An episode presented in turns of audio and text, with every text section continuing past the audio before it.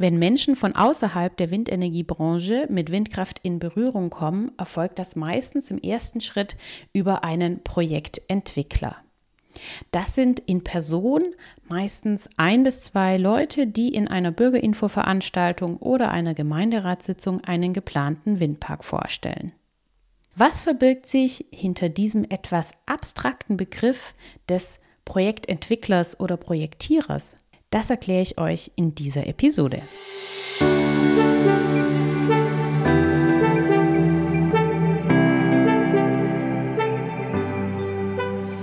Hallo und herzlich willkommen im Windkanal, dem Podcast für alle, die einfach mehr über Windenergie wissen wollen. Ich bin Julia, Windenergie-Expertin aus dem Süden Deutschlands und begeistert für die Energiewende im Einsatz. Ich erkläre einfach und verständlich Wissenswertes aus der Welt der Windenergie. So könnt ihr euch eine eigene Meinung bilden und ab sofort fundiert mitreden.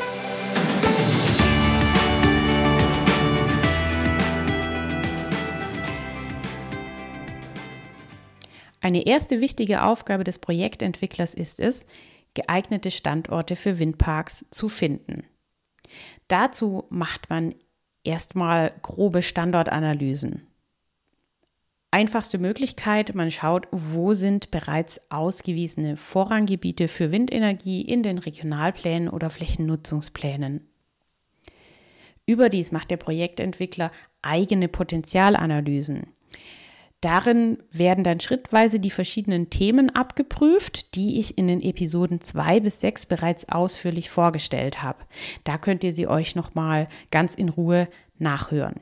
Deshalb reiße ich sie hier jetzt nur kurz an. Also der Projektierer schaut, wo gibt es geeignete Windbedingungen und erstellt auf der Basis dann interne Ertragsberechnungen. Das heißt, er schaut, wäre an diesem Standort, den er sich gerade ausgeguckt hat, genug Wind vorhanden, damit der Windpark grundsätzlich genug Strom erzeugen würde, um wirtschaftlich zu sein. Der Projektierer schaut sich auch an, welche Umwelt-, Natur- und Artenschutzthemen sind an dem Standort zu erwarten und welche Abstände zu Siedlungen herrschen vor.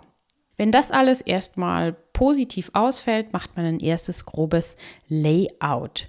Unter Layout versteht man eine grobe Windparkplanung, das heißt, wie viele Anlagen hätten dort Platz und wo könnten sie sinnvollerweise stehen. Wenn jetzt also die grundsätzlichen Kriterien, die jeder Projektentwickler für sich selber definiert, erfüllt sind, also eine gewisse Anlagenzahl, ausreichend Wind für einen wirtschaftlichen Betrieb, keine Umweltbelange, die jetzt grundsätzlich entgegenstehen, passt die Geländeform, kommen irgendwie die Transporte hin und kriege ich irgendwie den Strom weg. Dann entscheidet man sich dafür, ja, man möchte diesen Standort weiterverfolgen. Ein Windpark entsteht ja immer auf einer bestimmten Fläche. Und diese Fläche gehört bestimmten Grundstückseigentümern. Und mit diesen Grundstückseigentümern muss sich der Windparkprojektierer einigen. Wenn wir einen Windpark planen möchten und errichten möchten, brauchen wir immer einen Vertrag mit dem Grundstückseigentümer.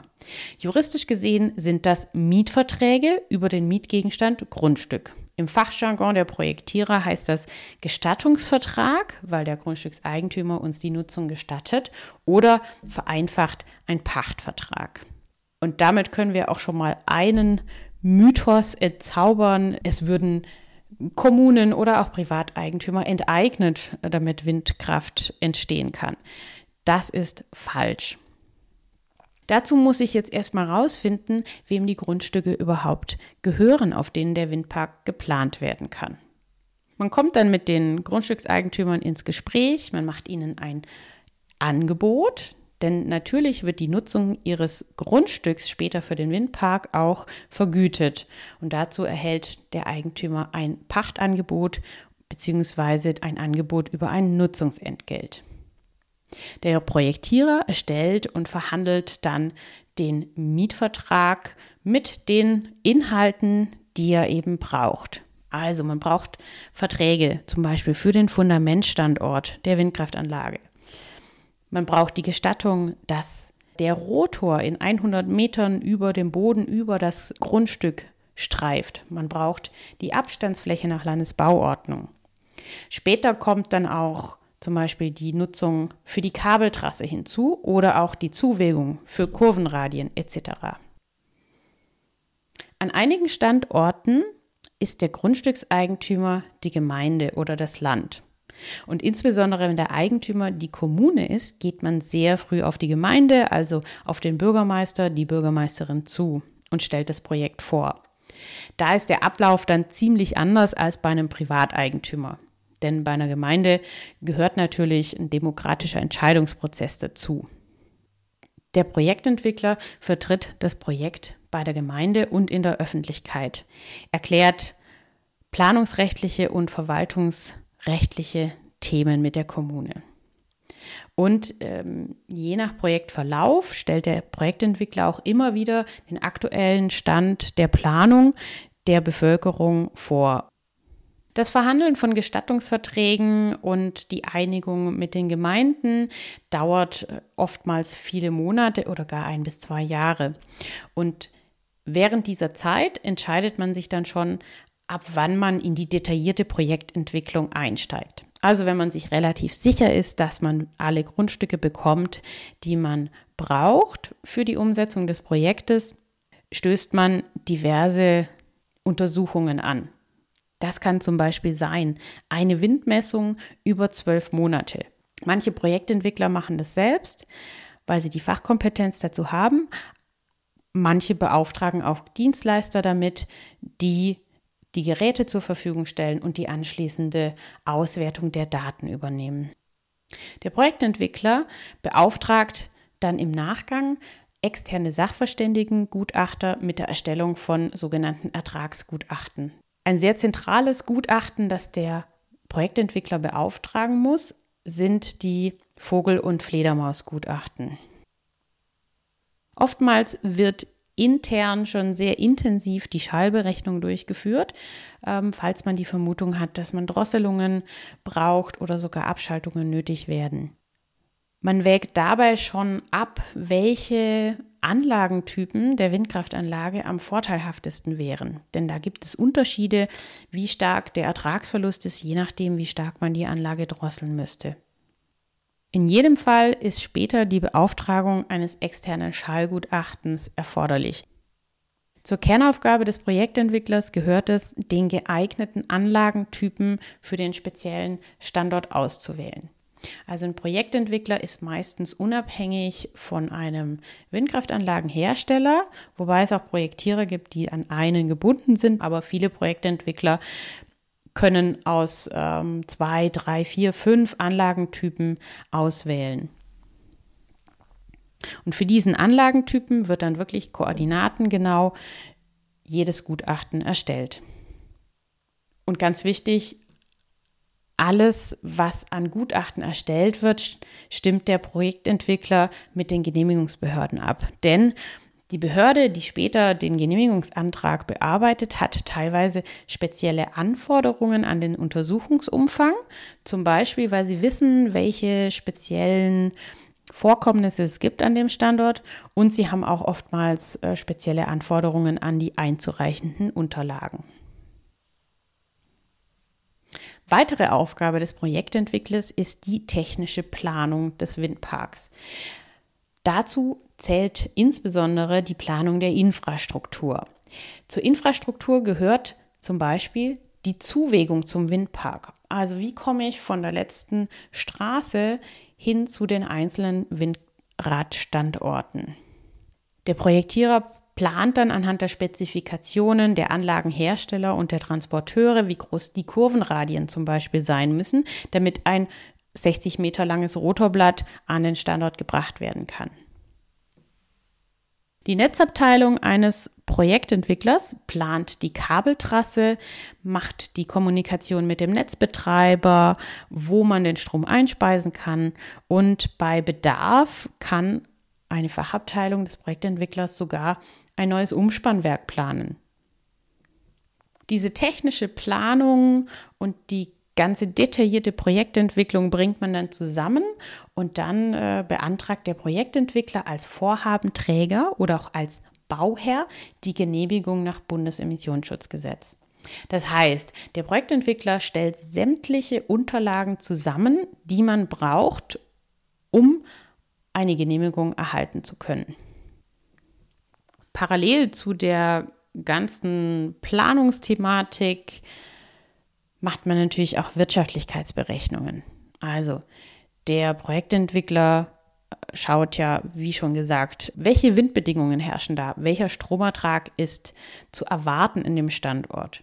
Der weiß, hm, wie viel kostet mich eine Windkraftanlage im Einkauf? Was kostet mich das Kabel? Was kostet mich der Bau der Infrastruktur? Und ähm, anhand dieser Kostenannahmen für Entwicklung, Material und Bau sowie der Annahmen für die Finanzierungskonditionen können dann sehr aufwendige Wirtschaftlichkeitsberechnungen erstellt werden. Wenn es dann so in Richtung Genehmigung geht, fängt man meistens schon an, sich über die Finanzierung und Vermarktung des Windparks Gedanken zu machen. Also Basis dafür sind die eben angesprochenen Wirtschaftlichkeitsberechnungen. Dann sucht man geeignete Investoren für diesen Windpark. Es sei denn, der Projektentwickler ist gleichzeitig auch Betreiber und übernimmt die Anlage in den Eigenbestand. Das ist aber eher seltener der Fall. Da schreibt man zum Beispiel Stadtwerke an oder Investmentfonds oder Bürgerenergiegesellschaften und lässt sich da entweder ein Angebot machen oder aber man bietet den Windpark zu einem bestimmten Preis an. Das gleiche macht man mit den Banken. Also man bietet ihnen dieses Projekt an und fragt sie, ob sie dafür gerne das Darlehen geben möchten. Und dann verhandelt man entweder im Dreiergespann oder der Projektierer einmal mit dem Investor und einmal mit der Bank jeweils ähm, die Kaufverträge und oder eben den Kreditvertrag mit der finanzierenden Bank und bringt die beiden dann, wenn sie sich entschieden haben, das Projekt zu kaufen bzw. zu finanzieren, zusammen. In dem Zuge wird in aller Regel auch eine sogenannte Projektgesellschaft für den Windpark gegründet. Die heißt dann zum Beispiel Windpark Windratshausen GmbH und Co. KG. Und auf diese Projektgesellschaft überträgt der Projektentwickler dann alle Projektrechte, die bisher auf ihn gelaufen sind. Zum Beispiel die Genehmigung, sämtliche Gestattungsverträge, äh, Kaufvertrag für die Windkraftanlage etc. Kaufvertrag Windkraftanlage war gerade ein Stichwort. Ja, der Projektentwickler hat in aller Regel eine eigene Einkaufsabteilung. Zentral dabei ist zum Beispiel der Einkauf der Windkraftanlage, denn der Projektentwickler produziert die Windkraftanlage in aller Regel nicht selbst, sondern kauft die ein. Und idealerweise hat er dafür Rahmenverträge mit dem Anlagenhersteller, die ihm gewährleisten, dass er eine bestimmte Anzahl von Windkraftanlagen dieses Typs jedes Jahr auf jeden Fall geliefert bekommen kann. Der Einkauf fragt auch die Kosten für elektrische Infrastruktur an und schreibt natürlich dann auch die Bauleistungen aus, zum Beispiel für den Tiefbau, also für Wege und Kranstellflächenbau, für die Kabelverlegung und je nach Anlagentyp ist das Fundament beim Windkraftanlagenhersteller dabei oder es muss der Projektierer selber bauen. Eine andere Kategorie sind die Dienstleistungsverträge, die der Windpark später braucht für die Betriebsdauer. Also zum Beispiel braucht er einen Betriebsführer, der sich um die Abrechnungen kümmert. Das ist dann der, die kaufmännische Betriebsführung. Dann braucht er auch einen technischen Betriebsführer, der die Leitwarte betreut und der die Wartungen und Instandsetzungen koordiniert. Es gibt Direktvermarktungsverträge. Der Windpark braucht natürlich auch Versicherungen etc. Und das organisiert alles auch die Einkaufsabteilung.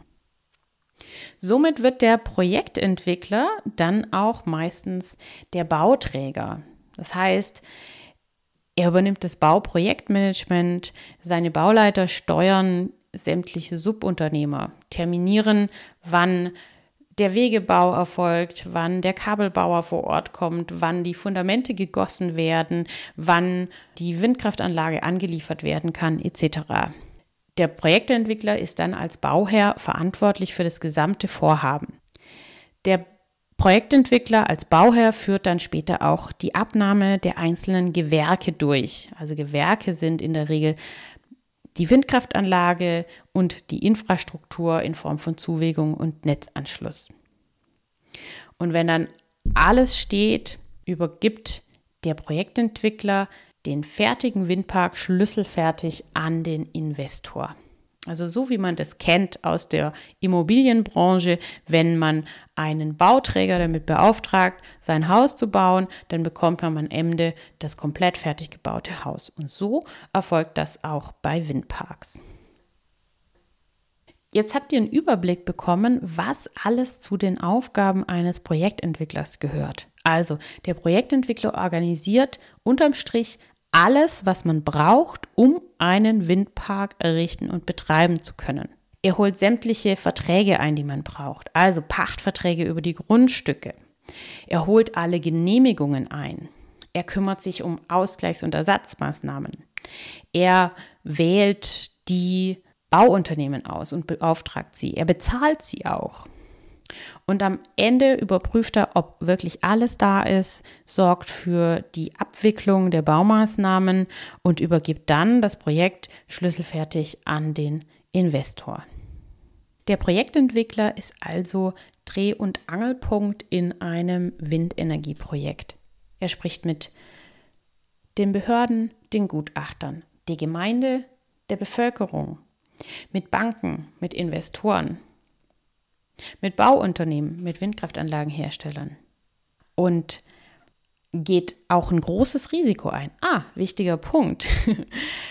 Alles, was der Projektentwickler tut, tut er erstmal auf eigenes Risiko in aller Regel. Bis er die Genehmigung nach Bundesemissionsschutzgesetz in Händen hält, hat er keinerlei Sicherheit, ob er jemals aus seinem investierten Geld wieder was zurückbekommt. Was ich euch gerade aufgezählt habe, was alles zu den Aufgaben gehört, klang ja relativ linear, also ein Schritt nach dem nächsten. In der Realität sieht es aber natürlich so aus, dass man da nicht nur Schritt für Schritt vorgehen kann, sondern dass da viele verschiedene Phasen oder Themen des Projekts ineinander greifen. Ne? Also wenn ich zum Beispiel einen Grundstückseigentümer habe, der mit mir keinen Vertrag schließen möchte, dann muss ich schauen, wohin kann ich die Windkraftanlage verschieben, um dann die Chance zu haben, mit einem anderen Grundstückseigentümer einen Vertrag zu schließen. Oder ich habe mich für einen Anlagentypen entschieden, der mir geeignet erschien, beauftrage dann einen Schallgutachter und dann kann es sein, da wären sehr große Schalldrosselungen erforderlich, die dann den von mir ausgewählten Anlagentypen womöglich unrentabel machen würden. Das heißt, dann muss ich mir einen anderen Anlagentypen suchen, der weniger Verluste hat, wenn ich ihn drosseln muss. Wenn ich einen anderen Anlagentypen wähle, heißt es, ich habe auch andere Anlagenspezifikationen, vielleicht andere Kurvenraten bei der Zuwägung, ich habe eine andere Statik beim Turm etc. Dann muss ich natürlich meine kompletten Genehmigungsanlagen, die ich vielleicht schon weitgehend vorbereitet hatte, bei etlichen Themen nochmal von vorne anfangen. Also es greift so alles ineinander. Man setzt als Projektentwickler viele Puzzleteilchen zusammen, bis man dann am Ende ein, ein großes ganzes Bild hat von dem Windpark. Und was, denke ich, auch rausgekommen ist, ist, dass es in dem Bereich sehr, sehr viele verschiedene Kompetenzen braucht, äh, die den Windpark fachlich sehr gut planen. Für sehr viele verschiedene Ausbildungsbereiche und auch persönliche Eignungen bietet so ein Projektentwickler ein hervorragendes Spielfeld, in dem man sich austoben und verwirklichen kann. Und damit schließt sich auch der Kreis zum Anfang dieser Episode, als ich die zwei Menschen erwähnt habe, die in einer Bürgerinfoveranstaltung oder in einer Gemeinderatssitzung ein neues Windenergieprojekt vorstellen. Denn der Begriff Projektentwickler wird nicht nur für ein ganzes Unternehmen verwendet, sondern dient auch als Berufsbezeichnung für diejenigen, die so einen Windpark von A bis Z entwickeln, planen und betreuen. Wenn euch diese Episode gefallen hat, abonniert sehr gerne diesen Windkanal, empfehlt ihn weiter, schreibt mir eine Bewertung auf iTunes. Wenn ihr einen Themenwunsch habt oder Fragen, schreibt mir bitte eine E-Mail an themenwunsch@derwindkanal.de. und beachtet beim E-Mail-Schreiben bitte die Datenschutzbestimmungen, die in den Shownotes verlinkt sind. Schön, dass ihr heute mit dabei wart. Bis zum nächsten Mal im Windkanal, eure Julia.